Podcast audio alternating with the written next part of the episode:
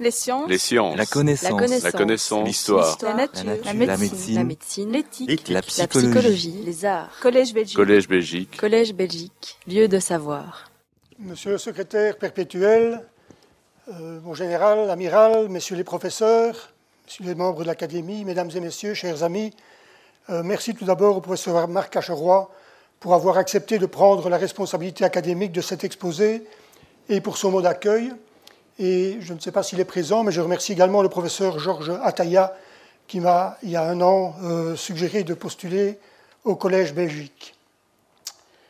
Comme l'indique le titre de cet exposé et celui de ma thèse, sur laquelle cet exposé s'appuie, nous sommes dans le domaine de la science politique normative, qui décrit les institutions politiques telles qu'elles devraient être et non telles qu'elles sont. Cette vision d'avenir est évidemment indépendante de toute allégeance partisane, politique, religieuse ou philosophique. Mon exposé comporte trois points et une conclusion. Tout d'abord, je vais vous décrire de manière assez précise le contexte géopolitique actuel, assez inquiétant, il faut bien le dire. Deuxièmement, je vais vous présenter ma solution, qui consiste en la mise, en la création, en la mise sur pied des États-Unis d'Europe, un vieux rêve énoncé pour la première fois par Churchill en 1935. Ces États-Unis d'Europe sont, à mes yeux, à la fois indispensables et possibles. Le troisième point portera sur la préfiguration de la défense européenne telle que je l'envisage, et ensuite nous passerons bien sûr aux conclusions. Je vais tout d'abord vous présenter les nouvelles menaces, puis la demande européenne de burden and risk sharing, de partage des risques et des charges budgétaires et humaines, pour vous montrer que l'Union européenne est incapable d'y répondre et, à mon sens, le restera, et enfin évoquer les conclusions, les conséquences prévisibles du Brexit. Alors venons-en au premier personnage inquiétant de la série, c'est M. Poutine. Je vais tout de même mettre cette machine en route de façon à pouvoir garder un œil sur le timing. Donc la Russie sous M. Poutine, c'est la concrétisation du programme qu'il nous a annoncé lui-même à Munich en 2007, lorsqu'il a pris la parole devant la fameuse conférence pour la sécurité. En bref, il nous a déclaré qu'il s'opposait au modèle occidental. C'était un revirement considérable puisque quelques années avant, Poutine envisageait encore une adhésion de la Russie à l'OTAN. Mais il s'est senti trahi par les Occidentaux et il a donc fait volte-face. Depuis, il nous fait la guerre hybride. Celle-ci est faite de propagande, de grandes manœuvres militaires, d'incursions même de navires et d'aéronefs à nos frontières, mais aussi d'une série de conflits gelés, que je ne vais pas vous rappeler, mais depuis le début des années 1990, il y a ici un certain nombre de situations pénibles qui persistent en Europe. Nous avons eu aussi, en 2014, les agressions contre l'Ukraine, aussi bien en Crimée que dans l'est du Donbass. C'est près de 50 000 volontaires que la Russie a engagés dans ces initiatives et Poutine a l'intelligence d'aller toujours juste assez loin pour nous déstabiliser, en tout cas déstabiliser les Européens, mais sans risquer de réactions brutales qui pourraient mettre à mal plus sévèrement l'économie russe, comme par exemple par un boycott généralisé des importations de produits pétroliers et gazés russes. Poutine n'a pas nécessairement beaucoup d'atouts dans son jeu, mais il compte beaucoup sur les restes de puissance militaire russe. En particulier, il met en place des systèmes de missiles qui interdisent l'arrivée rapide de renforts américains, notamment dans les États baltes et en Scandinavie, mais aussi euh, en Crimée, par exemple. Voilà comment le Conseil européen voit la menace russe. Donc, la vision que j'ai des menaces est relativement largement partagée aujourd'hui. vous avez vu une présentation faite par Mme Mogherini au Conseil européen de juin 2016. Si vous avez accès aux informations publiées par l'OTAN ou par certains think tanks américains, la vision est encore plus apocalyptique. Donc, euh, nous avons maintenant euh, des, inquiétudes solides du côté de la Russie, donc sur toute notre frontière nord et est. Un événement euh, important également, c'est la récente entente entre M. Poutine et Erdogan, mais j'y reviendrai dans quelques instants après vous avoir présenté quelques-uns des matériels que les Russes mettent en œuvre justement pour interdire aux Occidentaux l'accès, euh, en tout cas à leurs avions, à leurs navires et à leurs troupes. Donc il y a un certain nombre, on parle de, dizaines, voire de centaines de systèmes euh, de batteries de missiles anti-aériens euh, qui ont une portée de 250 à 400 km. les chiffres précis sont évidemment classifiés. Nous avons des systèmes de missiles balistiques tactiques qui ont également une portée d'environ 400 km. Euh, certains d'entre nous euh, ont joué avec ce genre de joujou à l'époque de la guerre froide en Allemagne, comme Marc Acheroy vous l'a rappelé tout à l'heure. Mais donc, après les années Reagan-Gorbatchev qui ont vu un très grand nombre de systèmes euh, détruits, retirés d'emploi et, et neutralisés, aujourd'hui on constate que la Russie réinvestit massivement dans ce genre de matériel. Et tout récemment, elle a même déclaré opérationnel et commencé à déployer des missiles de croisière qui ont une plus grande portée encore euh, et qui sont tout aussi redoutables. Euh, les Russes ont également déployé des systèmes anti-navires qui peuvent être tirés depuis des avions, depuis des navires de surface, depuis des sous-marins, et il y a également des batteries de missiles euh, au sol. C'est donc une sorte de défense côtière. C'est sur base de ces systèmes d'armes que euh, nous pouvons constater une grande inquiétude du chef de l'OTAN et des troupes américaines en particulier à réaliser une manœuvre euh, de euh, renforcement de défense européenne en cas de besoin. M. Poutine a également décidé de renforcer ses défenses terrestres et donc il a passé commande de 2400 chars T-14 Armata c'est un système tout à fait révolutionnaire. Il n'y a plus aucun militaire dans la tourelle du char. Il n'y a que trois membres d'équipage qui sont dans la coque dans une casemate hyper blindée, donc avec un taux de survivabilité beaucoup plus grand que sur les modèles précédents.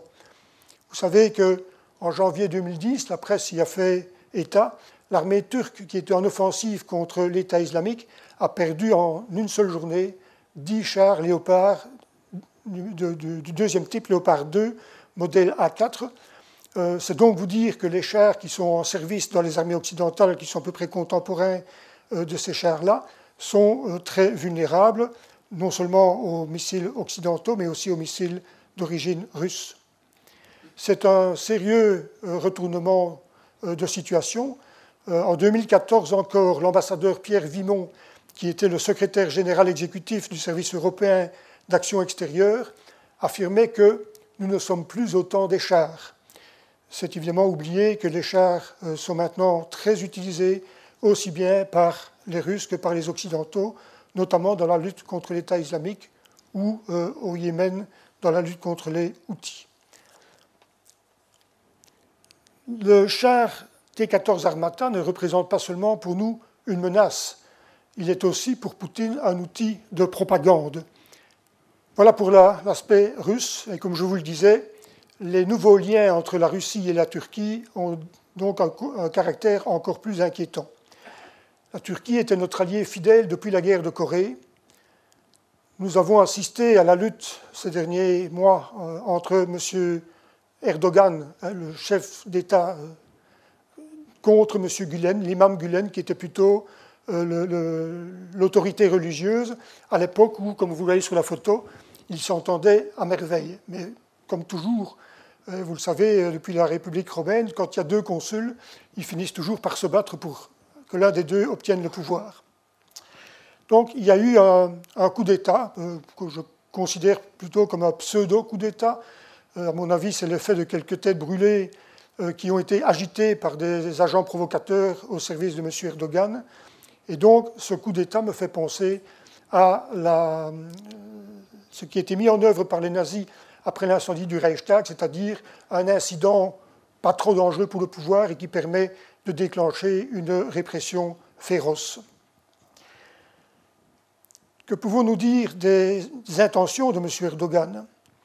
Il doit savoir, ou il devrait savoir, que ni l'Iran, ni l'Arabie saoudite, ni la Turquie ne peuvent espérer dominer le Levant, le Proche et le Moyen-Orient. Néanmoins, on a parfois l'impression que M. Erdogan tente de rétablir l'Empire ottoman, d'imposer son autorité sur les populations turcophones d'Asie centrale, puisqu'il soutient même les Ouïghours, hein, qui sont la, province la plus occidentale de la Chine, qui sont des turcophones. C'est là l'origine des peuplades turcophones. Et donc ces Ouïghours sont en rébellion contre les Han, qui représentent la plus grande partie du peuple chinois. On a eu aussi à un moment donné l'impression qu'Erdogan voulait prendre la tête des sunnites, euh, notamment à l'époque où le président euh, Morsi était au pouvoir en Égypte. Il a apporté clairement son soutien aux frères musulmans. Mais ça n'a pas eu beaucoup de succès. C'est peut-être la raison pour laquelle Erdogan se tourne maintenant vers la Russie. Sa plus grande priorité est certainement d'éviter l'établissement d'un Kurdistan autonome en Syrie, il essaye de s'appuyer sur qui il peut pour freiner euh, l'expansion des euh, Kurdes. Les relations entre la Turquie et l'Occident se dégradent, euh, en particulier avec l'Union européenne.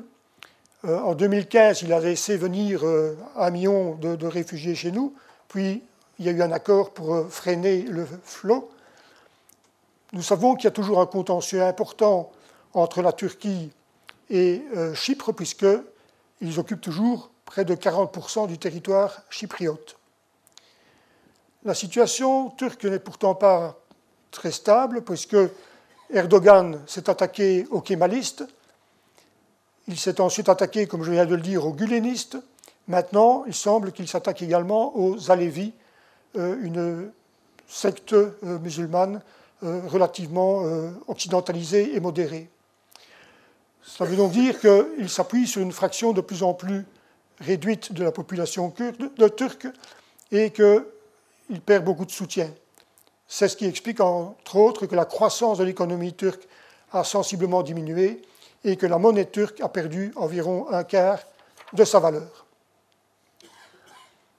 Venons-en au troisième motif d'inquiétude grave, le terrorisme islamiste. Depuis les attentats de Bruxelles, plus personne ne doit être sensibilisé à cela. Il est regrettable que pendant près de 20 ans, euh, le monde politique ait été quand même relativement sourd et aveugle partout en Occident face à ces développements. Plus grave, on peut se souvenir que à l'époque de la lutte contre l'URSS en Afghanistan, les services occidentaux ont financé, formé, encadré les ancêtres des terroristes islamistes parce qu'ils contribuaient à la lutte contre le communisme. Ces islamistes, euh, ces fondamentalistes, ces, terroristes ont bien entendu des valeurs qui sont absolument aux antipodes des nôtres, qu'il s'agisse de la conception de l'État, de la conception du droit, de la culture, du mode de vie, de la sexualité, de la place des femmes dans la société et de la famille. Ils n'ont pas la même compréhension du monde que nous, ils ne voient pas comme nous le même futur, D'ailleurs, pour beaucoup d'entre eux, le futur consiste simplement en un retour au passé et ils n'envisagent pas non plus, comme nous, le même partage des richesses. Nous avons donc une menace patente au sein de l'Union européenne d'actes terroristes commandités depuis l'extérieur, mais exécutés conjointement chez nous par des ressortissants nationaux et des anciens combattants du Levant ou d'ailleurs. Nous savons que la guerre est entrée aux États-Unis d'Amérique pour la première fois depuis très longtemps le 11 septembre 2001, lors de l'attaque contre le World Trade Center. Quinze ans plus tard, l'Empire américain en est tout de même fort ébranlé. Sa puissance économique et militaire n'a pas progressé autant que celle de la Chine, par exemple. Son système de valeurs et sa légitimité ont été décrédibilisés, notamment par les incidents constatés à la prison de Abu Ghraib et euh, à Guantanamo. Là où les États-Unis régnaient sans partage au Proche-Orient, ils sont maintenant fortement contestés par la Russie, mais aussi euh, par l'Iran.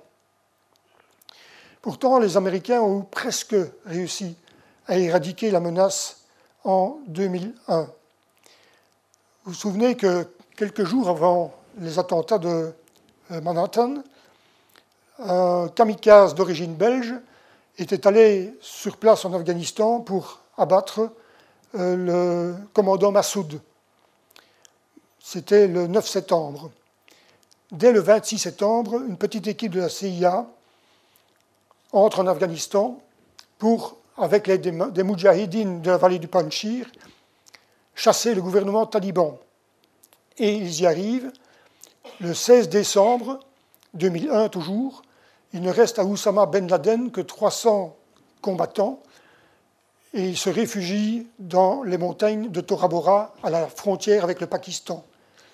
Mais George Bush et son état-major préparaient à ce moment-là l'attaque de l'Irak ils n'ont donc pas envoyé les renforts modestes qu'il aurait fallu pour mettre fin à la saga de Ben Laden à ce moment-là. Et donc, il a pu passer au Pakistan, s'y cacher pendant dix ans et y poursuivre ses activités euh, criminelles.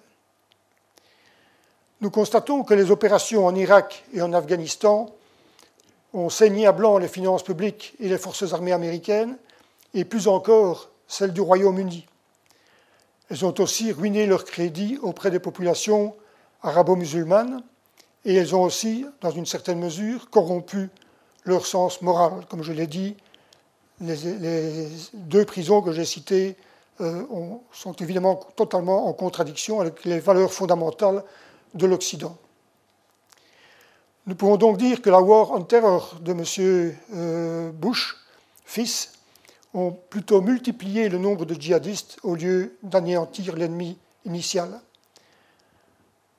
Europol, la coopération des polices européennes, estime que 3 à 5 000 agents entraînés par Daesh se sont infiltrés dans l'Union européenne en 2015 en se mélangeant aux millions de réfugiés et de euh, migrants qui sont arrivés chez nous à ce moment-là.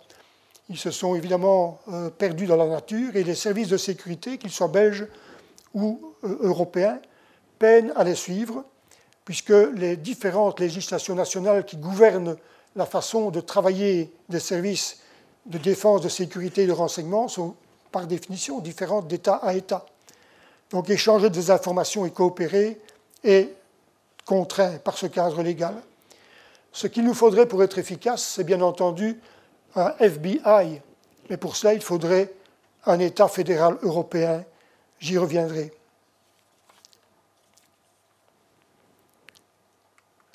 Le point suivant, c'est les États-Unis.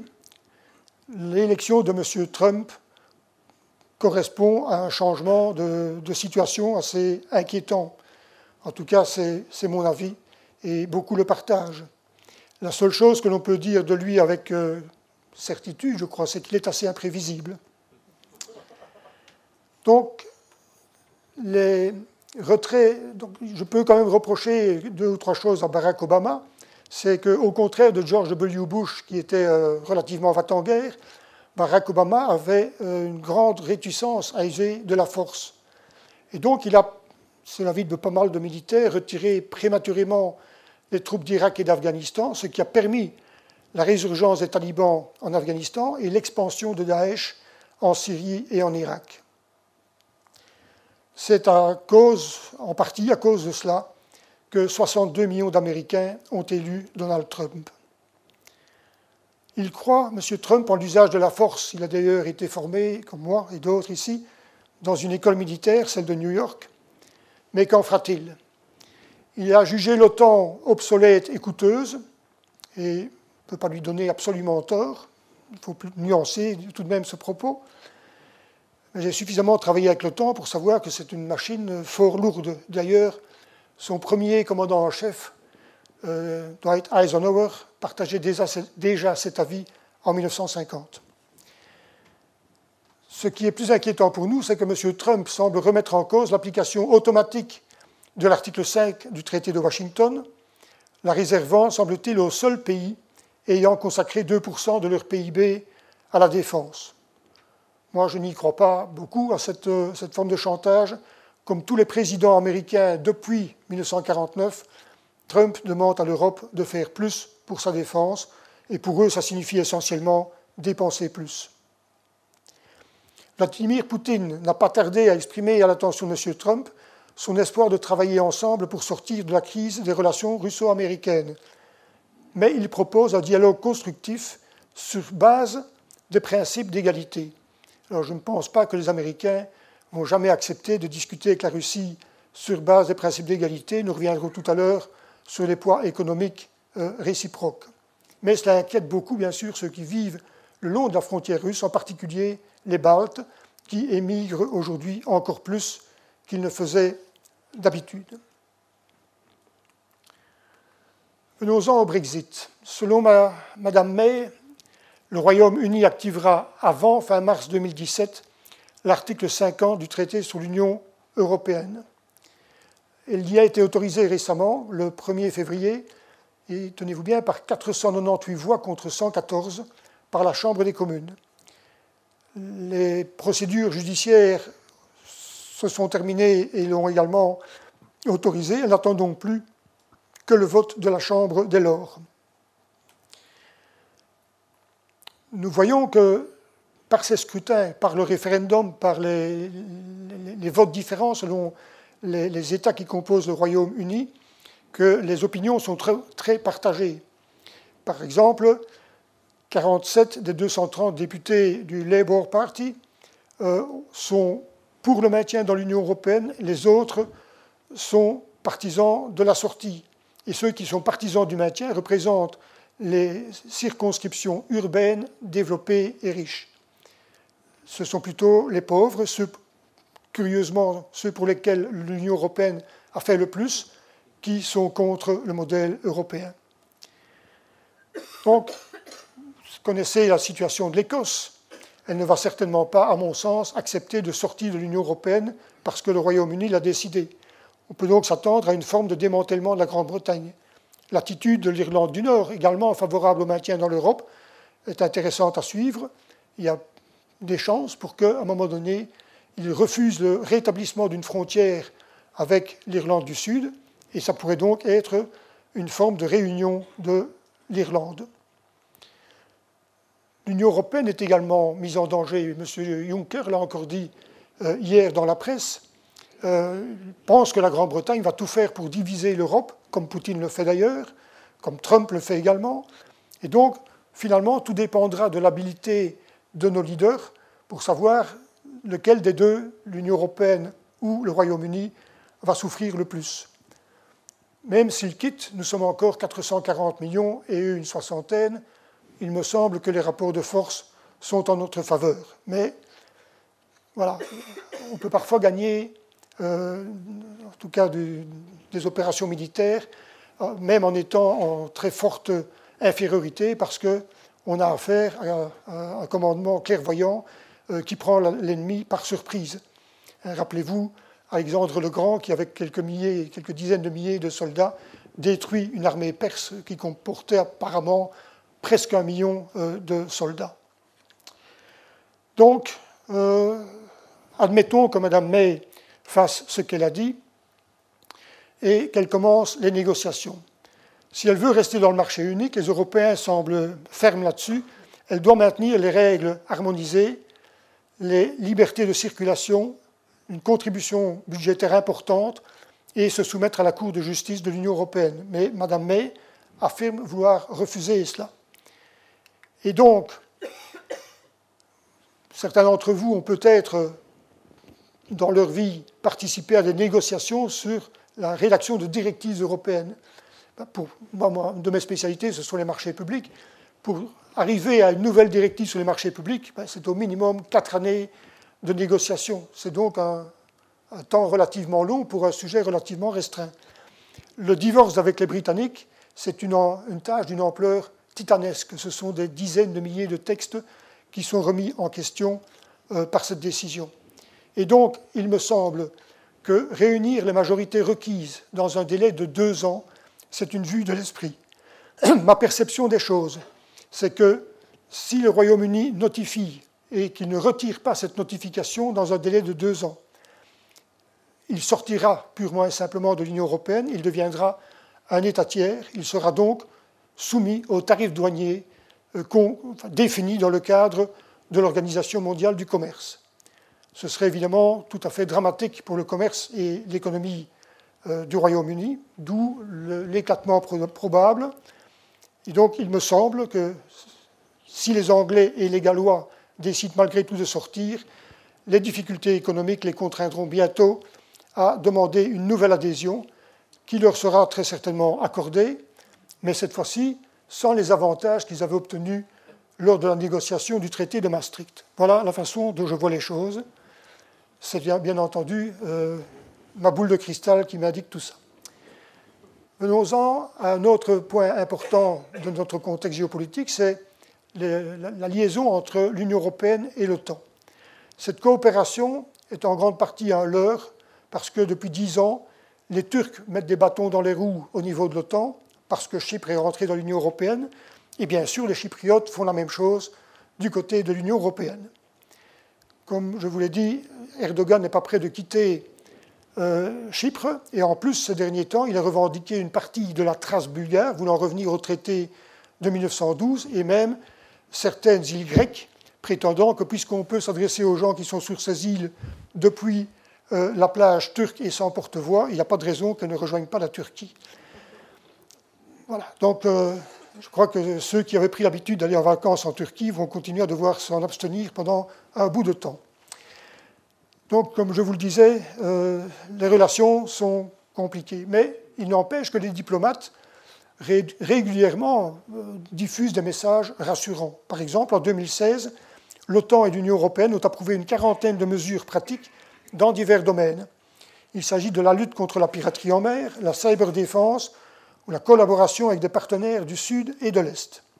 Mais de quoi s'agit-il? Essentiellement de partager de l'information en cas d'attaque hybride du type propagande ou de cyberattaque, d'organiser des formations communes en cybersécurité ou en planification des opérations. Pensez bien que ce genre de mesures ne change rien de fondamental à la défense de l'Europe. Alors, l'Europe maintenant, elle n'a, nos chefs d'État et de gouvernement actuels dans tous les pays européens, je suis désolé de devoir le dire, me semblent aussi incapables de faire face aux menaces actuelles que les gouvernements des années 1910, 1930 ou 1990, qui n'ont pas su affronter les guerres balkaniques, la guerre d'Espagne ou le déchirement de l'ex-Yougoslavie. L'Union européenne aujourd'hui ne me semble plus avoir de vision d'avenir, en gros depuis le départ de Jacques Delors de la présidence de la Commission. Elle ne semble euh, certainement plus avoir la capacité de mobiliser les enthousiasmes. La construction européenne a besoin d'une refondation en profondeur. Le Conseil européen a accaparé l'essentiel du pouvoir, ou plutôt l'a confié aux représentants permanents les textes que ces diplomates négocient sont ensuite entérinés par les ministres, voire les chefs d'État et de gouvernement, qui ne peuvent avoir le temps que de changer quelques points-virgules. Donc c'est une structure qui n'est plus démocratique du tout, mais qui est surtout technocratique. Le Parlement, il compte 751 députés. Il est faussement démocratique. Il ne peut ni lever d'impôts, ni approuver le budget, qui sont pourtant les deux bases historiques de la démocratie parlementaire. Le Parlement n'a même pas le droit d'initiative législative, même si nous savons que les administrations, les gouvernements génèrent l'essentiel du travail législatif, vu la complexité des sociétés actuelles, il est tout de même invraisemblable de refuser à un Parlement un droit d'initiative. Si c'était le cas en Belgique, ben, nous n'aurions pas pu demander au sénateur Roger Lallemand, à la sénatrice Lucienne Herman Mikkelsen, etc., de s'occuper de la loi sur la reconnaissance des diplômes de l'école royale militaire. Alors la commission, ben, elle est abreuvée de critiques qui sont à mon sens justifiées. Je la considère opaque, aveugle, sourde et muette. Il est à craindre que l'Union européenne soit paralysée jusqu'à fin 2017 au moins, voire fin 2019, compte tenu des élections à venir aux Pays-Bas en mars, en France euh, en avril et puis euh, en mai et enfin avec les législatives en juin. Et puis suivra l'Allemagne qui a déjà des élections en mars et puis en mai au niveau régional et puis en octobre sans doute au niveau du Bundestag.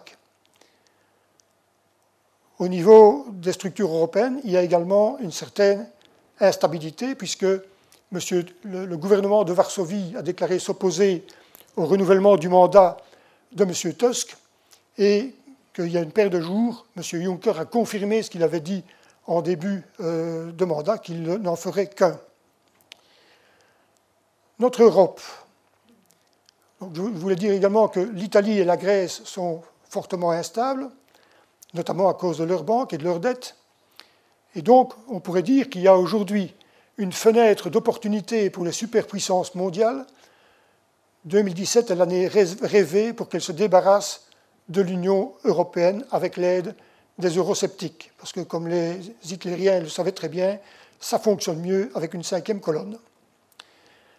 L'Europe recherche la construction d'un ordre mondial fondé sur la légitimité des règles, la prévisibilité des comportements et surtout l'opposabilité des principes acceptés. Elle ambitionne de participer à une gouvernance mondiale multipolaire. Cela implique de définir les objectifs et le niveau d'ambition des politiques européennes de relations extérieures, ainsi que de sécurité et de défense. L'Europe met en avant la gouvernance plutôt que la souveraineté, l'influence plutôt que la puissance, le réseau plutôt que l'État, le droit plutôt que la force, l'attraction plutôt que la coercition. L'Europe adhère au système international fondé sur le droit et produit des textes à vocation universelle, comme le protocole de Kyoto sur l'environnement et le tribunal pénal international. Tout cela nous distingue assez radicalement euh, sur le plan politique des États-Unis d'Amérique. Je parlais du Parlement européen qui n'a pratiquement pas de compétences en matière de défense, mais qui a tout de même une sous-commission de la Commission Affaires étrangères qui s'occupe de défense. Et un de ces parlementaires, son certain Elmar Brock de CDU allemande, a déposé un rapport intéressant qui était adopté le 30 novembre par 433 pour contre 174 voix contre et 93 abstentions, donc une large majorité qui visait la mise en œuvre de la politique étrangère et de sécurité commune. Eh bien, le Conseil européen, qui s'est réuni quelques jours plus tard, n'en a tout simplement pas tenu compte. Pourtant, ce, rapport euh, rappelait que les citoyens européens estiment qu'une politique étrangère et de sécurité commune efficace devrait être un domaine d'action prioritaire pour l'Union et qu'il s'agit de l'un des domaines où la coopération européenne peut apporter la plus grande valeur ajoutée. Il insistait dès lors sur le fait que les États membres devraient changer de mentalité, car, disait-il, il est dépassé d'encore envisager aujourd'hui la politique étrangère et la sécurité dans une perspective nationale étriquée. Je cite toujours. Il constate encore, le rapport, que dès lors que les rapports de force dominent à nouveau les relations internationales, les capacités de défense et de dissuasion sont essentielles pour que nous puissions peser dans les pourparlers diplomatiques. Je ne pourrais pas mieux dire et je suis parfaitement d'accord avec tout cela. Pourtant, tout reste à faire au niveau de l'Union européenne car l'Union ne dispose que de forces armées très embryonnaires. Elles sont composées notamment d'une minuscule gendarmerie et de quelques task forces temporaires qui sont des assemblages de contingents nationaux, lesquels exécutent les missions militaires, civilo-militaires et civiles décidées au niveau de l'Union européenne. Et pour gérer tout cela, l'Union européenne dispose d'un état-major incomplet dont je vous présente ici euh, un, schéma euh, fort, synthétique que je ne vais pas vous parcourir en détail. Vous voyez simplement ici, vous avez tout ce qui gère les opérations, vous avez un pilier pour les opérations civiles et un pilier pour les opérations militaires. Eh bien, nos amis britanniques ont veillé à ce qu'il n'y ait pas l'élément militaire qui se trouve là, qu'on appelle le Operational Headquarter, le quartier général opérationnel qui devrait faire, en gros, à peu près pour l'Europe, les mêmes missions que ce que remplit le SHAPE euh, à Mons. Eh bien, pourquoi euh, n'ont-ils pas voulu que l'on mette en place ceci? Parce qu'un état-major, ça fonctionne comme une chaîne. Et vous savez certainement que la force globale d'une chaîne, c'est celle de son, maillon, de son maillon le plus faible. S'il manque un maillon, ben, vous n'avez euh, pas de force du tout. C'est bien ce que voulaient les Britanniques. Alors pour pallier à ce, manque, lorsque l'on fait une opération européenne, on demande soit aux Français, soit aux Allemands, soit aux Italiens, soit aux Britanniques, soit aux Grecs, et ils ont fait chacun leur tour de mettre temporairement une structure d'état-major à disposition de l'Union européenne. Le gros inconvénient, c'est qu'une fois que l'opération est terminée, cette structure se dissout, on ne tire pas les leçons des erreurs, on ne retire pas euh, ce qu'il faudrait pour l'entraînement et la formation des euh, opérations suivantes. Plus, inquiétant, euh, je dirais, c'est que tous les militaires, marins, aviateurs, gendarmes qui sont mis à disposition de l'Union par leur État-nation restent des militaires nationaux. Alors s'ils vont là, comme à l'OTAN d'ailleurs, tout à la fin de leur carrière, ben, ils ont une certaine liberté de manœuvre. Ils sont bien sûr euh, fidèles euh, à la mission qu'on leur a donnée, mais il reste tout de même que dans leur cœur, c'est le drapeau national qui prime, que c'est l'hymne national qui prime, sur par exemple l'hymne à la joie ou le drapeau européen. J'y reviendrai dans une autre opération. Alors, la situation donc, de l'Europe en synthèse, elle est inquiétante. Hein. Vous avez de part et d'autre les mastodontes militaires américains et russes. Et entre les deux, ben, vous avez, je dirais, le chef d'État européen qui me paraît le plus, le plus solide, Madame Merkel, qui tient, si vous voyez peut-être dans le fond de la salle, entre ses mains un petit jouet en forme de char d'assaut, et qui dit, justement, le problème de l'Europe, c'est que ce petit jouet tient dans les mains et n'est donc pas de taille à s'opposer aux superpuissances militaires. Rappelons-nous les incidents à Zaventem ou à Malbec. Après les attaques terroristes, il y a eu une grosse émotion et un mouvement citoyen. Et pour protester contre cette violence, les citoyens, chez nous et ailleurs en Europe, ont mis en œuvre des bougies, des, peluches, des poèmes et des manifestations silencieuses. Tout ça est très utile, bien sûr, mais nous sommes loin des forces morales, de la mobilisation que les Britanniques ont pu montrer pendant le Blitz, pendant la bataille d'Angleterre en 1940. Il n'y a guère en Europe que les États baltes qui se mobilisent depuis quelques années et qui constituent sur base volontaire des milices patriotiques dont les effectifs sont aujourd'hui aussi importants que celles des forces armées. Ces milices sont soutenues, financées, équipées par euh, les départements de la défense des États baltes. La seule différence, c'est qu'on ne paye pas les volontaires par rapport aux militaires de carrière. Et la Lituanie a même rétabli son service militaire.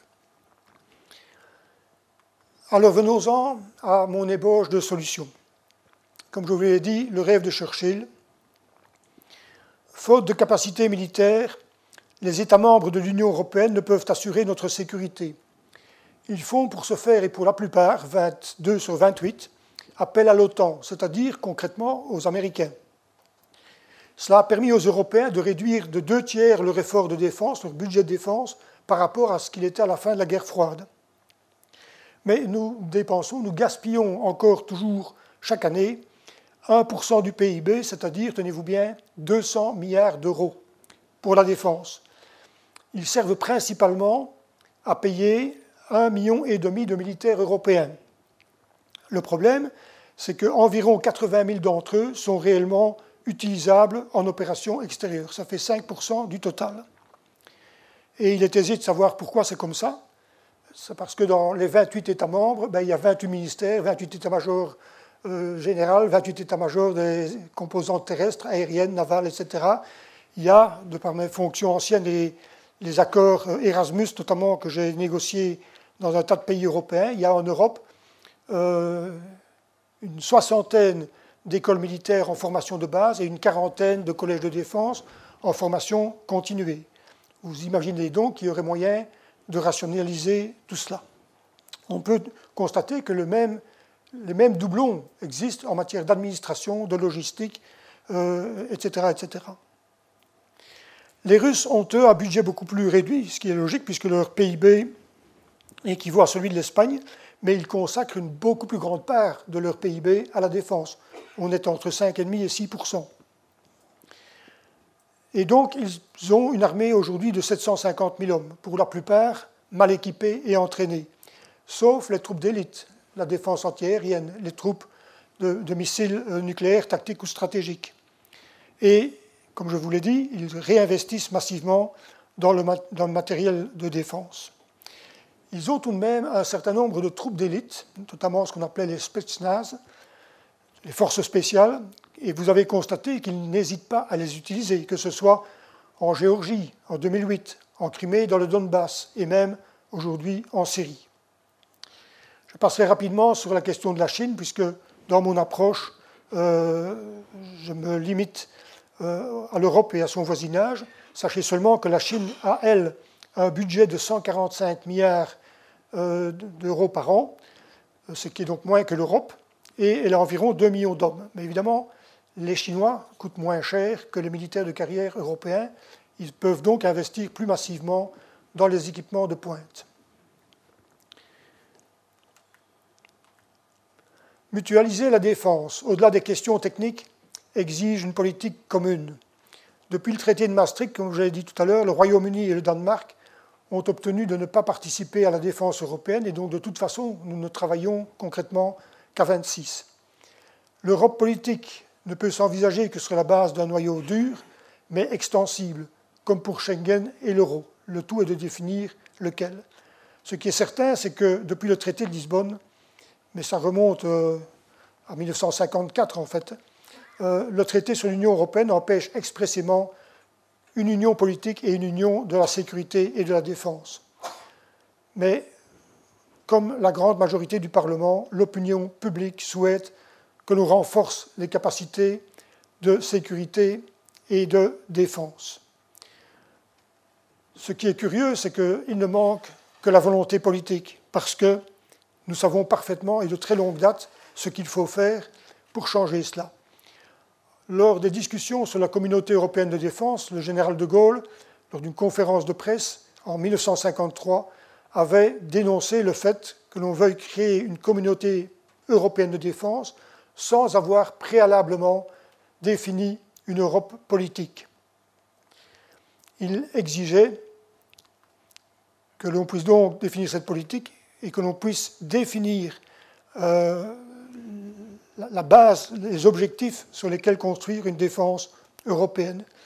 Une telle défense européenne est évidemment souhaitée par beaucoup puisqu'elle permettrait les économies d'échelle et les gains de productivité et d'efficience qui rendraient financièrement supportable le réarmement de l'Europe.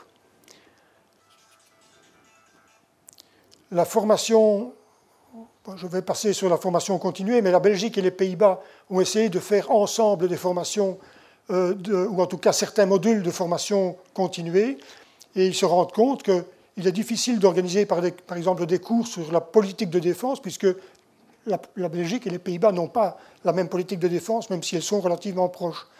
Même un cours sur le management du personnel pose problème, parce qu'on a une conception différente aux Pays-Bas et en Belgique. Que faire donc? Eh bien, ce à quoi nous travaillons, c'est à susciter un mouvement d'opinion en faveur de la création d'une Europe fédérale des États-Unis d'Europe.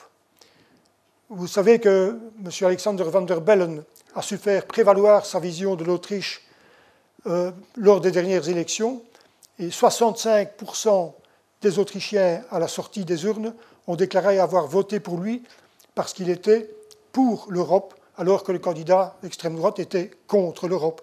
C'est donc, à mon sens, un bon argument électoral il est d'ailleurs curieux que si peu de politiciens s'en euh, emparent. En France, seul Emmanuel Macron, par exemple, euh, est en faveur de l'Europe. Tous les autres sont plus ou moins souverainistes, euh, certains allant même jusqu'au retrait de l'Union européenne et de l'euro.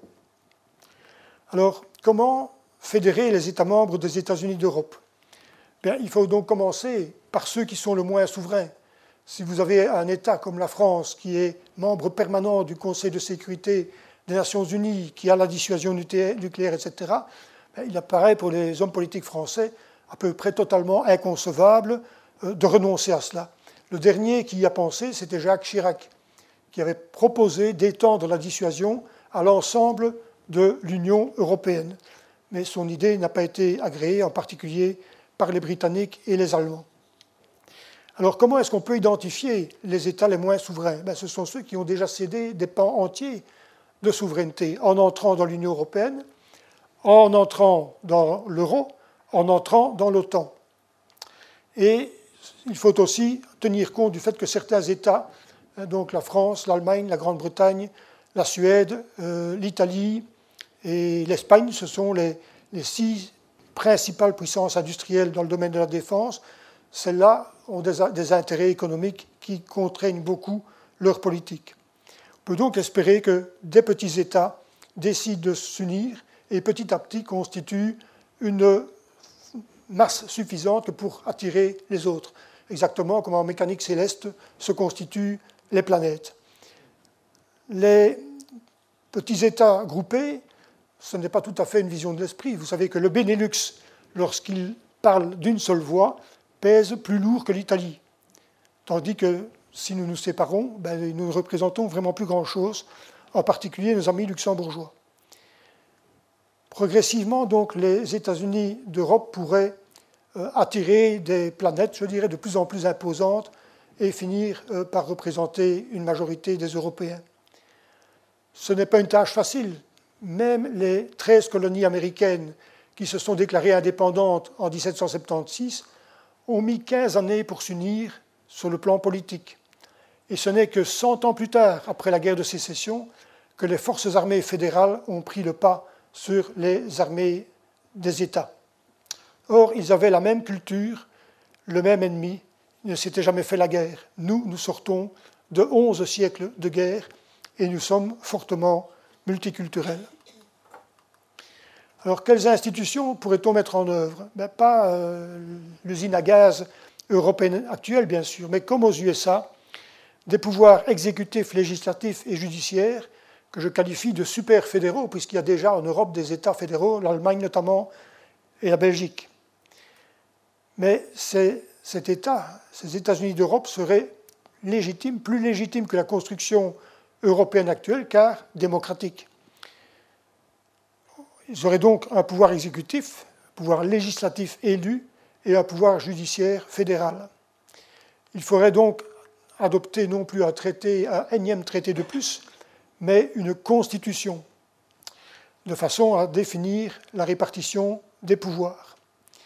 Et on donnerait à cette structure supranationale, euh, comme première attribution, une partie de relations internationales, et une partie de la sécurité et de la défense, les parties que voudraient céder les États membres des États-Unis d'Europe.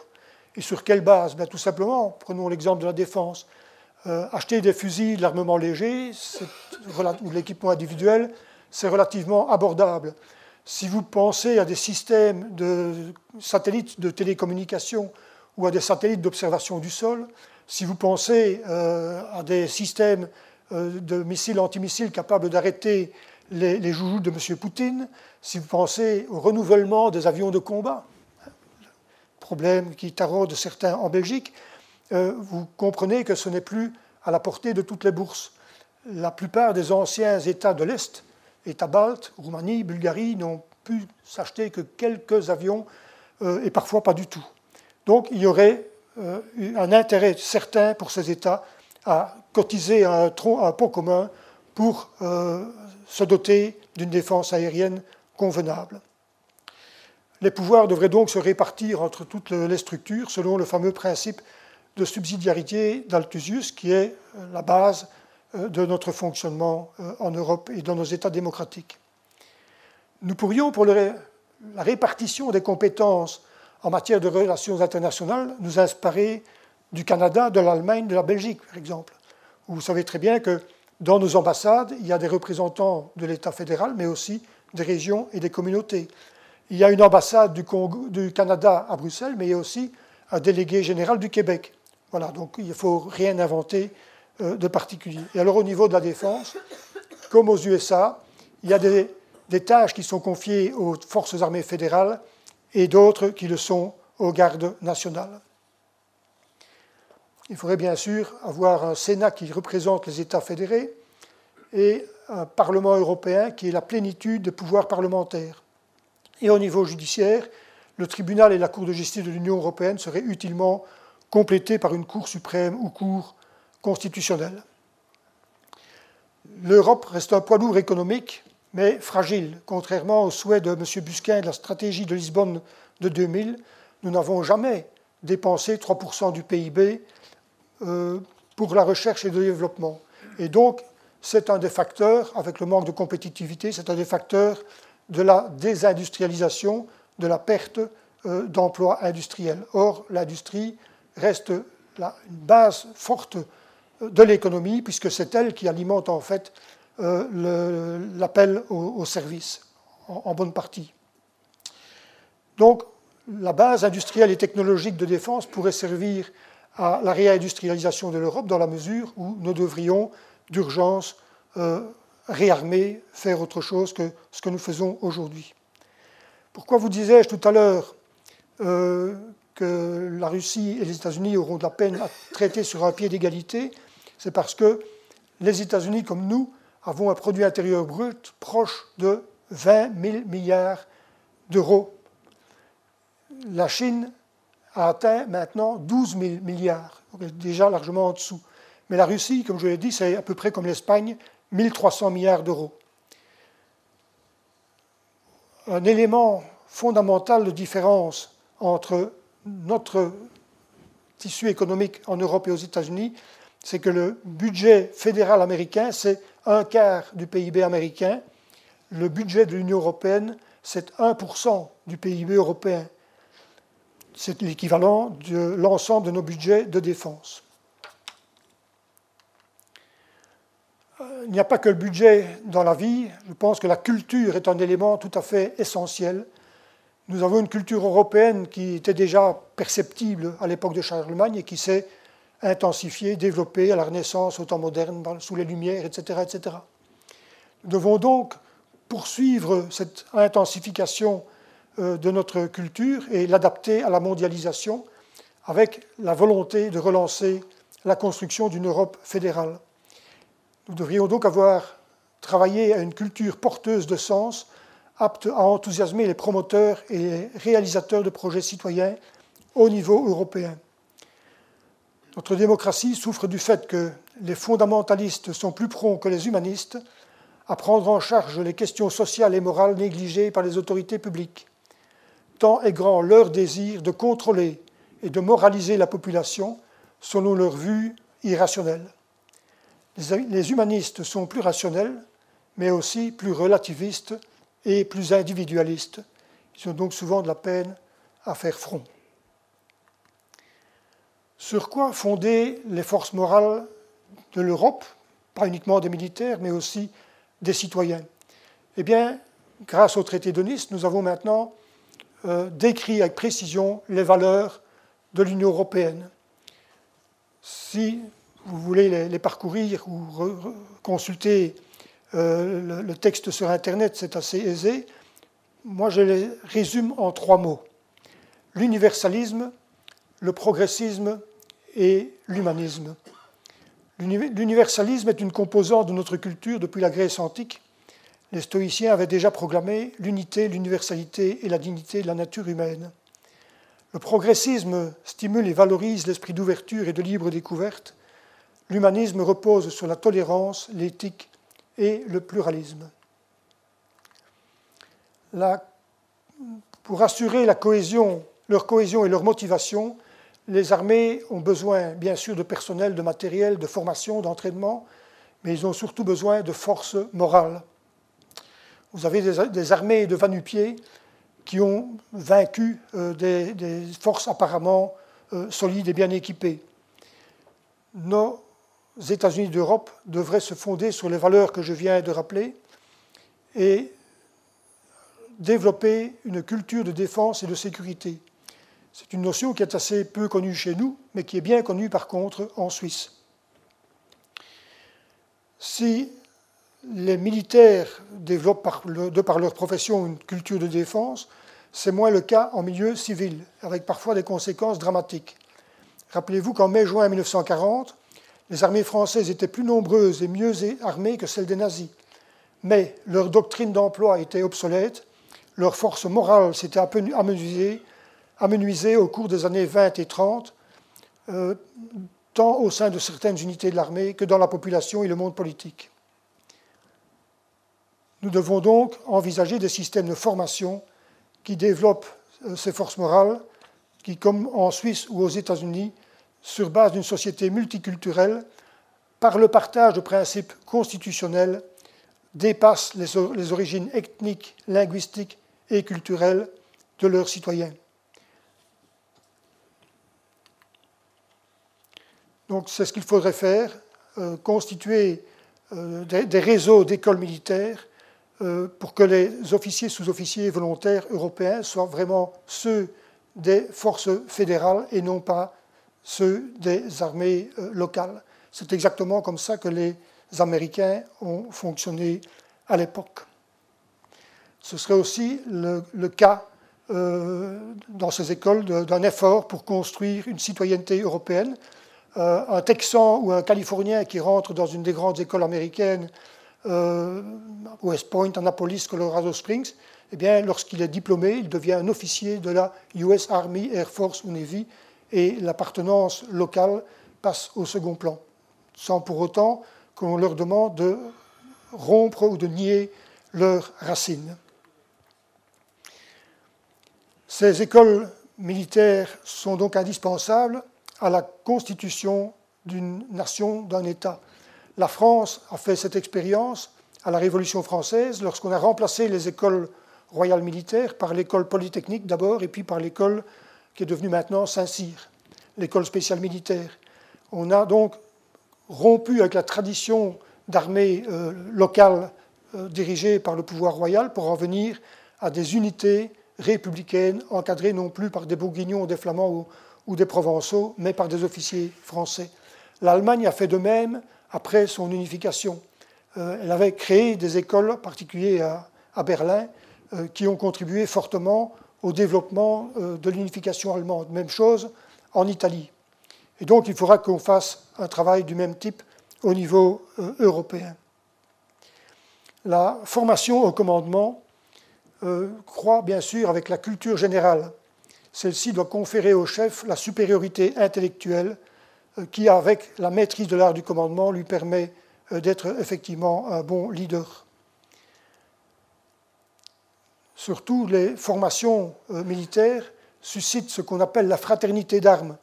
Elle permet d'intégrer des personnes d'origine fort diverses dans un corps commun.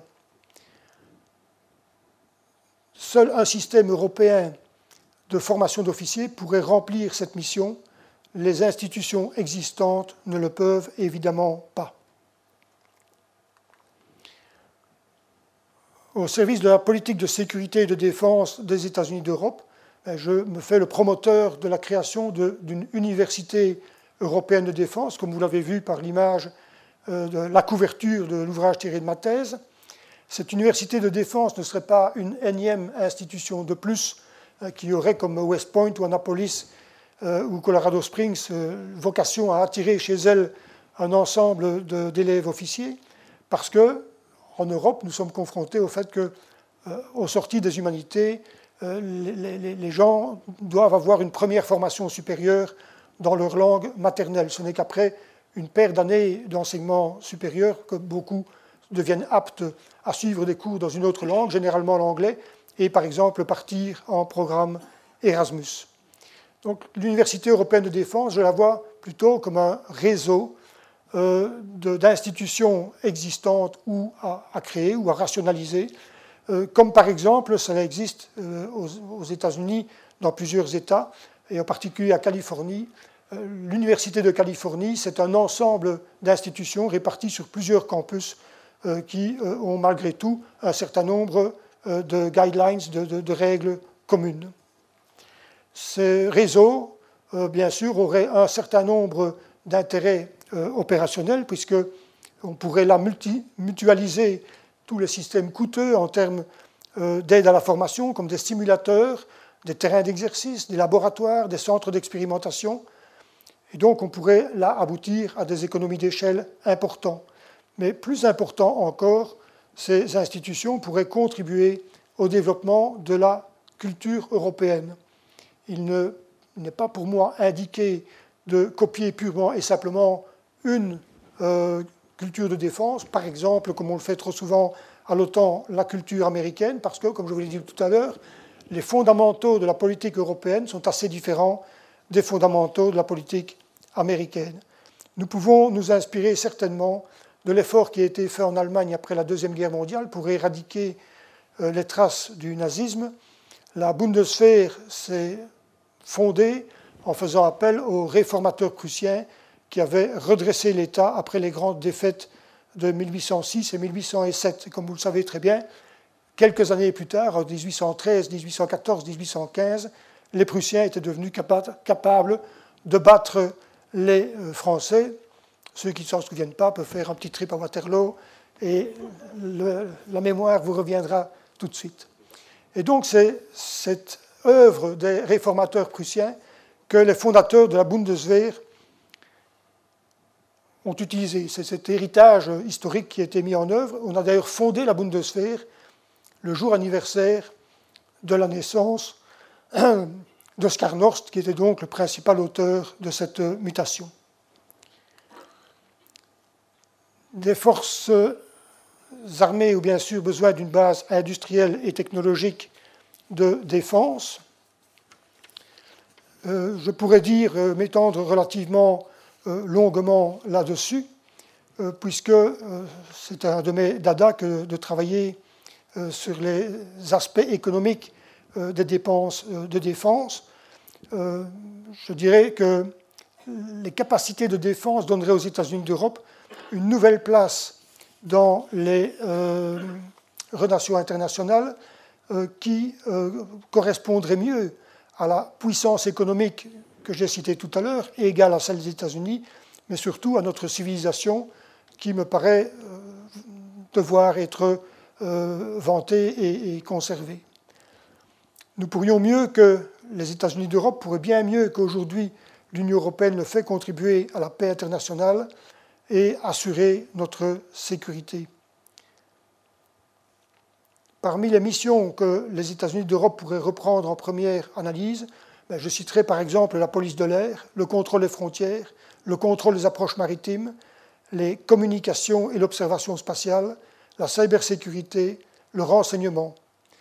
Ce sont des domaines dans lesquels nous payons aujourd'hui au prix fort le prix de la désunion euh, par notamment une grande incapacité à affronter les terroristes. Donc, j'en reviens à cette base industrielle et technologique. Lors de l'opération Armatan en Libye, faute de moyens suffisants, les trois quarts des ravitaillements en l'air d'avions européens ont été assurés par les Américains. Pourquoi est-ce qu'il y a un manque de moyens? Ben, parce que les Américains ont moins de types différents euh, de systèmes d'armes, comme je vous l'ai dit, et que chez nous, il y a un gaspillage épouvantable.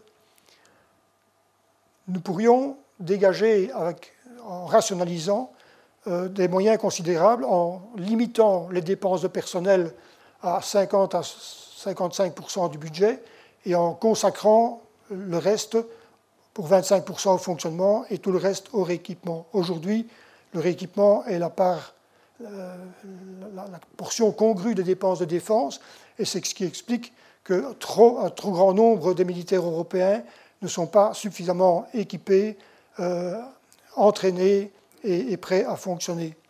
Euh, même si les grands États européens comme l'Allemagne, le Royaume-Uni et la France ont encore sur papier un nombre imposant de systèmes d'armes, il faut savoir que entre un tiers et trois quarts, selon les, types, euh, sont en fait inopérationnels euh, parce que euh, voilà, il y, a un manque de crédit également pour la maintenance et, la mise à niveau. La France, par exemple, est privée aujourd'hui de porte-avions pour 18 mois parce qu'il n'en a qu'un et qu'il est en euh, refonte de mi-vie. Si nous pouvions euh, mieux investir dans le domaine de la défense, mais aussi dans le domaine de la recherche euh, scientifique et technologique de défense, nous pourrions donner à notre industrie un effet de relance relativement considérable, parce que pas mal de technologies développées dans le domaine militaire ont trouvé des applications intéressantes euh, duales, euh, c'est-à-dire civiles et militaires, voire sont complètement passées ou essentiellement passées dans le domaine civil, comme par exemple l'Internet. La défense euh, des États-Unis d'Europe pourrait également jouer un rôle important dans la gouvernance et la promotion de l'innovation. Vous savez que l'Estonie a été victime d'une cyberattaque importante en 2007, mais depuis, ils ont appris beaucoup ils ont l'administration et l'enseignement euh, administré par euh, l'informatique euh, le plus en pointe au monde. Et leur secteur de technologie de l'information et de la communication est un secteur très très important pour leur croissance économique. En bref, contrairement aux Américains et à l'OTAN, qui incite les Européens à consacrer 2% du PIB à la défense, je pense que Javier Solana avait raison de dire il ne faut pas nécessairement dépasser plus, il faut surtout dépenser mieux. J'en viens, mesdames et messieurs, si vous le voulez bien, à mes conclusions. J'ai proposé le lendemain de ma thèse au gouvernement belge de démarrer les États-Unis d'Europe et de donner à ces États-Unis d'Europe Bruxelles comme capitale. Je n'ai pas. J'ai été reçu pendant une heure au cabinet du Premier ministre et pendant deux heures au cabinet du vice-premier ministre et ministre des Affaires euh, étrangères, mais il n'y a pas eu de réponse précise et sur papier à ma demande. Il y a d'autres hommes politiques, notamment euh, un homme politique qui est membre du comité d'honneur de ma Société européenne de défense, qui publie régulièrement sur son blog, sur sa page LinkedIn, etc., des articles qui vont dans le même sens que moi, mais nous sommes encore relativement peu nombreux. Je dirais que si la Belgique ne prend pas l'initiative, d'autres pourraient le faire. Je pense par exemple aux États baltes qui ont déjà un collège de défense baltique commun, voire le groupe de Visegrad, hein, Pologne, Tchéquie, Slovaquie et Hongrie, qui au mois d'août 2016 avait demandé la création d'une armée européenne. Je me pose la question de savoir si ce n'était pas uniquement pour embêter Mme Merkel, parce que depuis, ils n'ont rien fait. Donc, si on veut que l'Europe reste un lieu paisible où il fait bon vivre, dans une société assurant le respect des individus qui la composent et de leurs différences, nous devons retrousser nos manches. Pour s'armer moralement contre les menaces qui pèsent sur nous de l'extérieur et parer à son délitement interne, l'Europe devrait développer et approfondir son modèle multiculturel. Inspirons-nous par exemple du programme d'échange Erasmus et du processus de Bologne sur lequel nous avons travaillé à l'époque, mais on constate qu'ils ont été bien plus efficaces pour faire rayonner nos valeurs européennes, même au-delà de l'Europe, parce que ces deux systèmes touchent maintenant une cinquantaine d'États. Ils ont été beaucoup plus efficaces que notre service européen d'action extérieure dirigée d'abord par Mme Ashton et ensuite par Mme Mogherini. Nous pourrions, malgré leurs déboires actuels, continuer à travailler sur l'exemple de l'espace Schengen et de la zone euro. Mais pour l'establishment politique, diplomatique, militaire, la défense européenne, c'est dans 50, 60 ou 100 ans. En tout cas, c'est ce que Mme Federica Mogherini a osé dire lors d'une conférence de presse à Bratislava en novembre 2016, après un euh, Conseil européen au niveau des ministres des Affaires étrangères. Je pense que c'est de l'irresponsabilité, mais je pourrais citer d'autres hommes politiques wallons qui, il y a quelques jours, disaient qu'ils ne croyaient pas à la défense européenne et que pour assurer notre sécurité, ils préconisaient de signer des accords de partenariat avec les différents États d'Afrique du Nord. Alors, ce qu'il n'a pas précisé, c'était avec qui il allait signer en Libye. Mais voilà, donc je crois qu'il faut cesser de croire qu'on vit dans un monde de bisounours et qu'il faut que l'Europe protège ses intérêts, ses valeurs, son mode de vie et ses citoyens. Aucun État membre, même pas la France, ne peut plus le faire seul. L'heure étant grave, elle requiert que les citoyens envisagent les défis qui leur sont posés et proposent, comme ce fut le cas en 1940, lorsque nos États se sont effondrés, un certain nombre de, citoyens ont fondé des, des, réseaux de résistance et ont commencé à petite échelle la lutte contre l'occupant. Il n'est pas question ici, bien sûr, au niveau de la Société européenne de défense, de créer des réseaux de résistance et de faire du sabotage. Il est question, bien sûr, d'agir et de créer un mouvement d'opinion. Ce mouvement est en cours. Si vous êtes observateur, vous aurez remarqué que le fameux G7, hein, qui regroupe les sept dirigeants les plus importants du monde, eh depuis 2015, six d'entre eux ont déjà quitté le pouvoir. Parce que pratiquement à chaque élection, les électeurs sortent les sortants. Et donc, tout simplement parce qu'ils estiment que ces dirigeants n'ont pas répondu à leurs attentes, en particulier en matière de sécurité. Angela Merkel reste aujourd'hui la seule au pouvoir, mais elle est affaiblie par sa gestion déficiente de la crise migratoire, son incapacité à gérer le problème de la dette grecque et par la faiblesse patente de la Bundeswehr. Je suis donc curieux de voir comment euh, les prochaines élections vont se dérouler. Certains des successeurs des dirigeants sortis sont inquiétants, je le concède, mais l'élection présidentielle en Autriche l'a montré, les nationalistes ne gagnent pas nécessairement dès lors qu'ils trouvent en face d'eux des hommes et des femmes qui ont une vue à long terme de notre avenir et qui partagent les valeurs humanistes reconnues en Europe. Voilà donc à quoi je m'occupe activement depuis que j'ai euh, défendu ma thèse en septembre 2015. Euh, nous avons commencé à deux, puis à cinq, fondé une association de fêtes, c'était au mois d'octobre. Au mois de novembre, nous, étions 25 et nous avons fondé l'Association internationale sans but lucratif qui a été reconnue par arrêté royal le 25 mars 2016. Nous savons que si c'est notre volonté qui nous mène au but, c'est le but qui nous donne la volonté. Je suis prêt à répondre à vos questions. Merci pour votre attention et merci à l'équipe du Collège Belgique pour son appui. Les sciences. La connaissance. La connaissance. L'histoire. La, nature. La, médecine. L'éthique. La, psychologie. Les arts. Collège Belgique. Collège Belgique. Collège Belgique. Lieu de savoir.